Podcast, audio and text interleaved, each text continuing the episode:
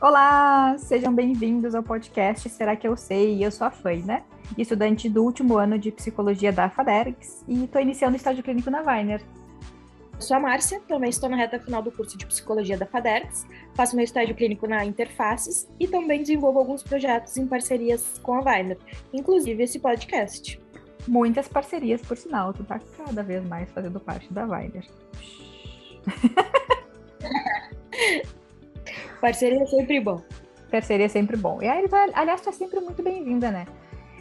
E hum, fico muito feliz de estar aqui conversando contigo né, sobre essas questões todas que envolvem a parte de estágio, que a gente vai explicar para o pessoal que está ouvindo a gente.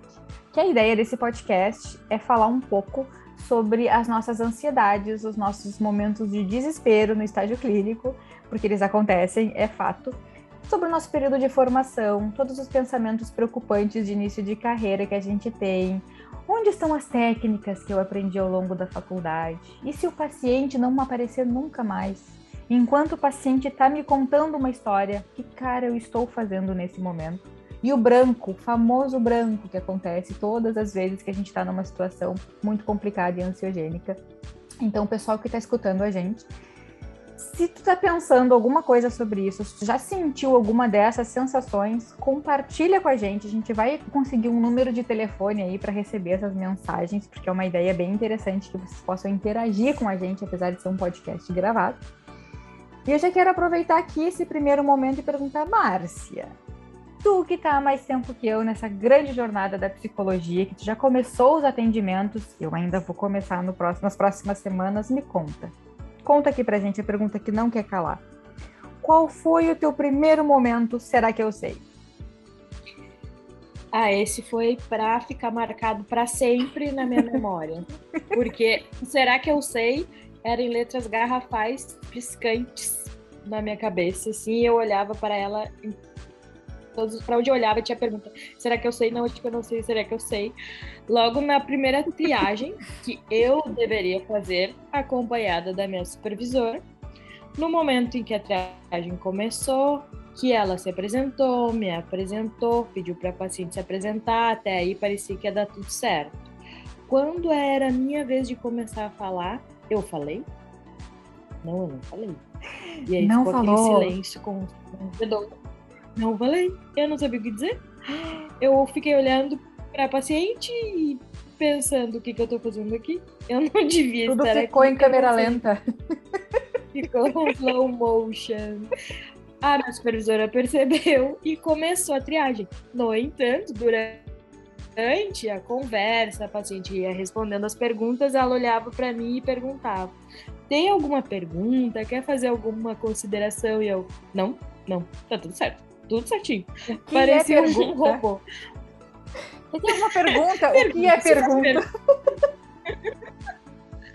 Como vai tua vida, pessoa? Meu Deus, e aqui, como é que tu E te aí? saiu dessa situação? Ou não saiu? Eu não lá? sei. Eu não saí, eu fiquei lá. Aí, percebendo o meu desespero, que não ia sair muita coisa, a minha supervisora concluiu a triagem. E no final, depois que a paciente saiu, ela começou a me perguntar o que eu tinha achado. Aí, a per... Márcia, o que, que tu achou? Como é que tu sentiu? A paciente, etc e tal. E eu, eu achei? Eu achei alguma coisa? Eu acho que eu não achei nada. Eu deveria ter achado alguma coisa. Várias perguntas na minha cabeça, porque eu simplesmente não conseguia ouvir, prestar atenção direito, tanto no que a minha supervisora perguntava, quanto naquilo que a, minha, que a paciente respondia. E aí ela viu que eu tava meio embananada para responder uma pergunta tão aberta, assim, né? O que que tu achou? Ela fez uma pergunta mais fechada. Márcia, em relação ao exame do estado mental, o que que tu percebeu que eu, na hora, várias buzinas na minha cabeça, o que é exame de estado mental, gente céu. A coisa mais simples, mais básica, que a gente aprende e refaz e faz várias vezes. Eu simplesmente não sabia o que É o branco que eu falei agora no início da apresentação. Ele apareceu já no teu primeiro momento de atendimento de triagem.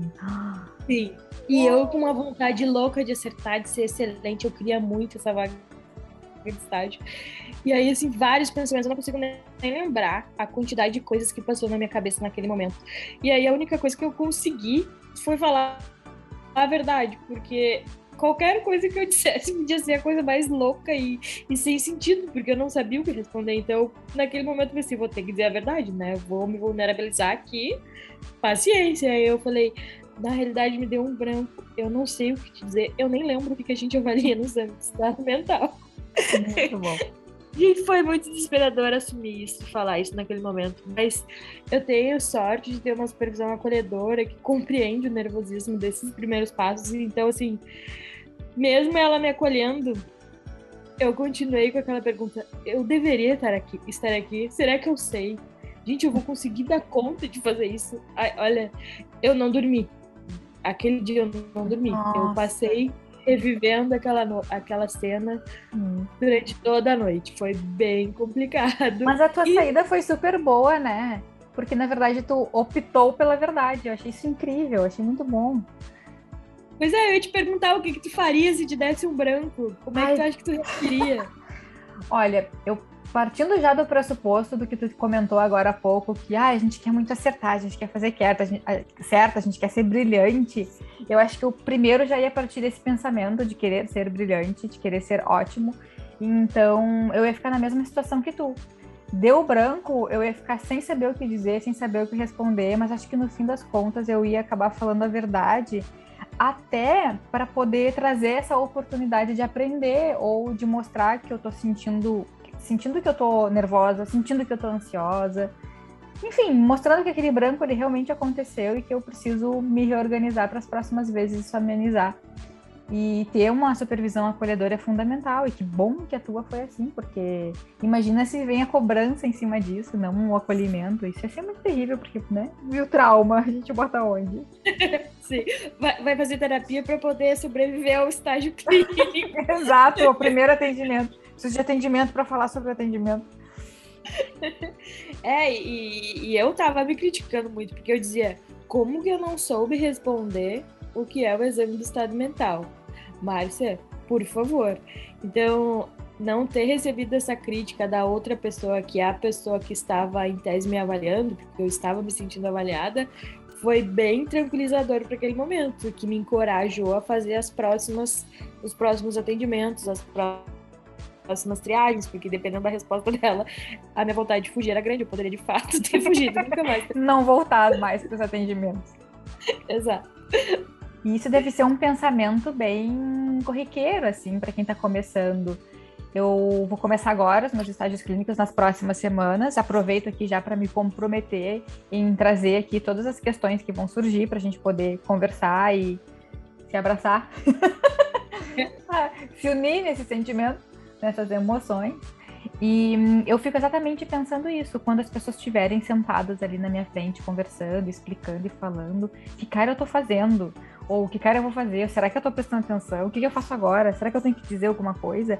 E o principal, aquele espaço que fica depois que a pessoa termina de contar ou de explicar alguma coisa, aquele espaço ali que fica para que aparentemente a gente faça um comentário, porque ela pode estar esperando que a gente diga alguma coisa. Eu não sei se isso já aconteceu contigo, mas aquele espaço que o paciente fala e tu fica, tá, e agora o que, que eu digo? O que, que eu falo? O que, que eu digo? O que, que eu falo? isso já aconteceu contigo. Aconteceu. E ainda acontece. ufa! ou, ou, melhor, eu não sei se é ufa por me sentir acolhida com o teu comentário ou se é oh, oh. Porque, assim, embora ah, nos digam, nos orientem que a gente não tenha que pensar em nada, nem responder nada, que tem que estar ouvindo para poder responder de forma assertiva e conduzir a sessão, a vontade de acertar e, e, fazer com que aquela sessão flua em benefício do paciente, nas primeiras vezes, para mim, pelo menos, está sendo difícil, porque eu, a vontade de acertar faz com que eu fique me perguntando o tempo todo: será que eu sei? O que, que eu falo agora? Como é que vai ser?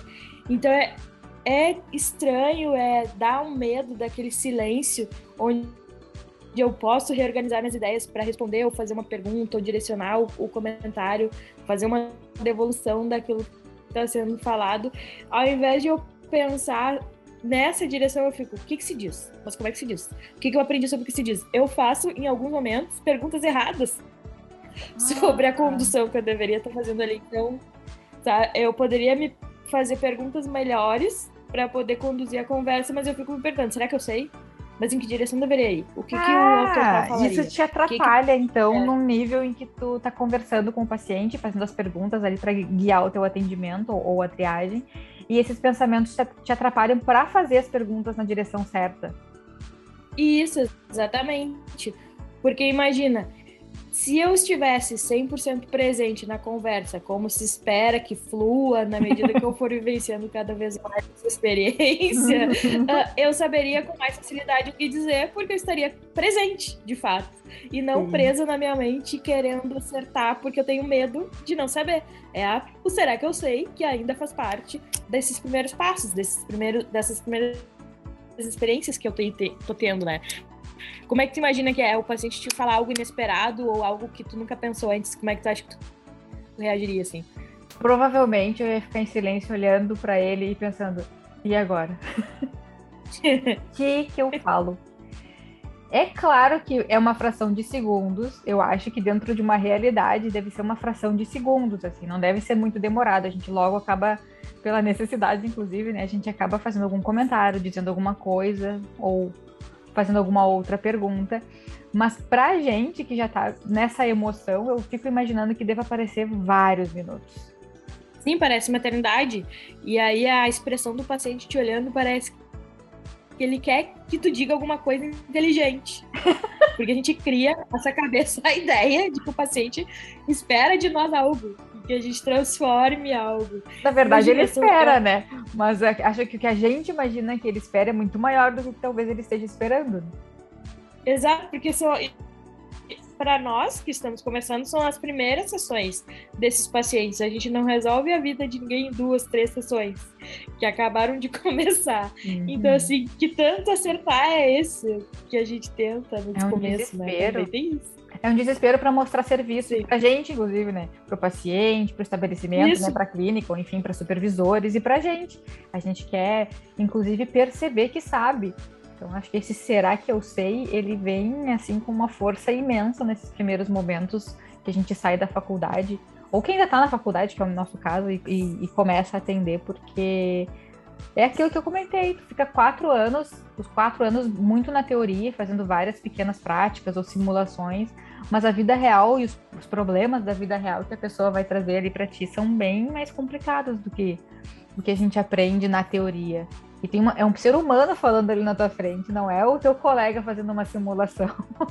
é uma pessoa de verdade. Então, quando ela traz todas as questões que ela tem que ela, e que ela sofre com aquelas coisas todas, fica aquele pensamento: tá, como é que eu vou ajudar essa pessoa? Eu não posso errar com ela. Ela precisa que eu acerte com ela. E aí vem o quê? O embasamento teórico. Onde é que ele foi parar? eu coloquei aqueles livros que eu li. Por que, que eu voltei aula? naquela terça-feira chuvosa. Sim. Aposto que foi naquele dia que ensinaram isso. Sim, porque que eu saí mais cedo naquele dia? Porque estava cansada? Não, não era para estar tá cansada naquele dia. Foi justamente aquela aula que eu faltei que ensinou isso que eu não estou sabendo agora. E claro que não é assim, né? É óbvio que não é assim. Mas a nossa cabeça ela funciona de um jeito muito, muito peculiar dentro dos atendimentos, eu imagino. Tô eu aqui dizendo Não, tudo. Mas... Eu imagino, é. eu imagino porque eu vou chegar lá, gente. Eu vou chegar lá. Esse é. dia vai chegar. E também tem isso. Eu espero que o pessoal realmente compartilhe com a gente as histórias no número que a gente vai fornecer para a galera participar, para a gente não se sentir as únicas pessoas com dúvidas nesse começo de faculdade, de faculdade não, de estágio, porque é muito importante que a gente possa compartilhar e normalizar o não saber. O não saber Isso. vai nos acompanhar até o fim da, o fim da vida. Não, o fim da vida. Da vida. É, é, tudo, né? O não saber, porque o, a, o mundo evolui, a ciência evolui, as histórias mudam, as pessoas mudam, então a gente vai estar sempre nessa posição do não saber. E estar confortável com ela e aprender como lidar com ela numa direção que beneficie tanto o paciente quanto as nossas vidas em outros aspectos, é importante da gente não se sentir as únicas não sabedoras daquilo que a gente está se propondo a fazer. Concordo contigo. Aliás, vamos falar. Alô, produção, alô, produção, vamos providenciar aí um número de telefone para a gente receber mensagens com áudios da galera contando histórias pra gente de coisas que elas vivenciaram não tão legais E também vamos falar dos dias de glória, não vamos só falar dos dias de luta. O que, que tu acha, Márcia, da gente também sugerir para a galera comentar com a gente os momentos em que elas descobriram que elas sabiam? Não sei se sei, mas sim, eu sei. E aí que elas na hora assim estavam desesperadas, mas que teve ali um, uma situação boa, que elas lembraram de alguma técnica, de alguma situação e se deram super bem. Conseguiram contornar a situação. Vamos falar de dias de glória. Acho válido, porque imagina, a gente tem que ter alguma motivação para viver os dias de luta. Então essa parte do hoje deu certo, é importante. Ai, Senão vamos pedir. Fica, fica muito pesado. Vamos pedir, pessoal. Então, depois a gente vai fornecer um nome. Não sei nem como a gente vai fazer isso ainda, porque esse é o primeiro episódio que a gente está gravando aqui dessa conversa descontraída. Espero que vocês estejam gostando. E aí, depois a gente vai fornecer esse número para vocês compartilharem os pensamentos, medos, angústias. E, enfim, compartilhem com a gente. Vamos normalizar aí, vamos vulnerabilizar o papel do estagiário, o papel do terapeuta, porque somos todos humanos, erramos, temos medos, nos desesperamos perante as situações da vida. Inclusive, fazer o primeiro episódio de um podcast não é assim. Não é assim. Tivemos essa ideia e agora tivemos que colocar em prática. Exato. É muito interessante isso. A gente teve a ideia, achou que ela era incrível. E aí agora, na hora de fazer a gravação do podcast, a gente se pegou o quê? Ansiosa, um pouco nervosa. E se eu errar, se eu falar uma bobagem? Aí vocês estão pensando em casa, mas aí é só cortar. Mas a gente não quer cortar. A gente quer que ele flua naturalmente, porém com a gente falando as coisas divertidas e assertivas para vocês. Exatamente. E eu gostaria de, de, dizer aqui, agora que a gente está chegando perto do final, uma frase que a minha supervisora me disse depois que eu fiz o meu primeiro atendimento. Opa. E vamos. que eu levo comigo até hoje. Ela, Vai ser uma, eu... um minuto de sabedoria. Vamos. Conta pra gente. De sabedoria. Será que. Uh, eu terminei meu primeiro atendimento. Ela perguntou aquela pergunta maravilhosa: como é que foi?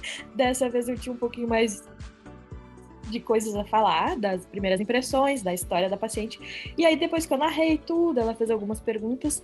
Aí ela me disse: Então, parabéns, Márcia.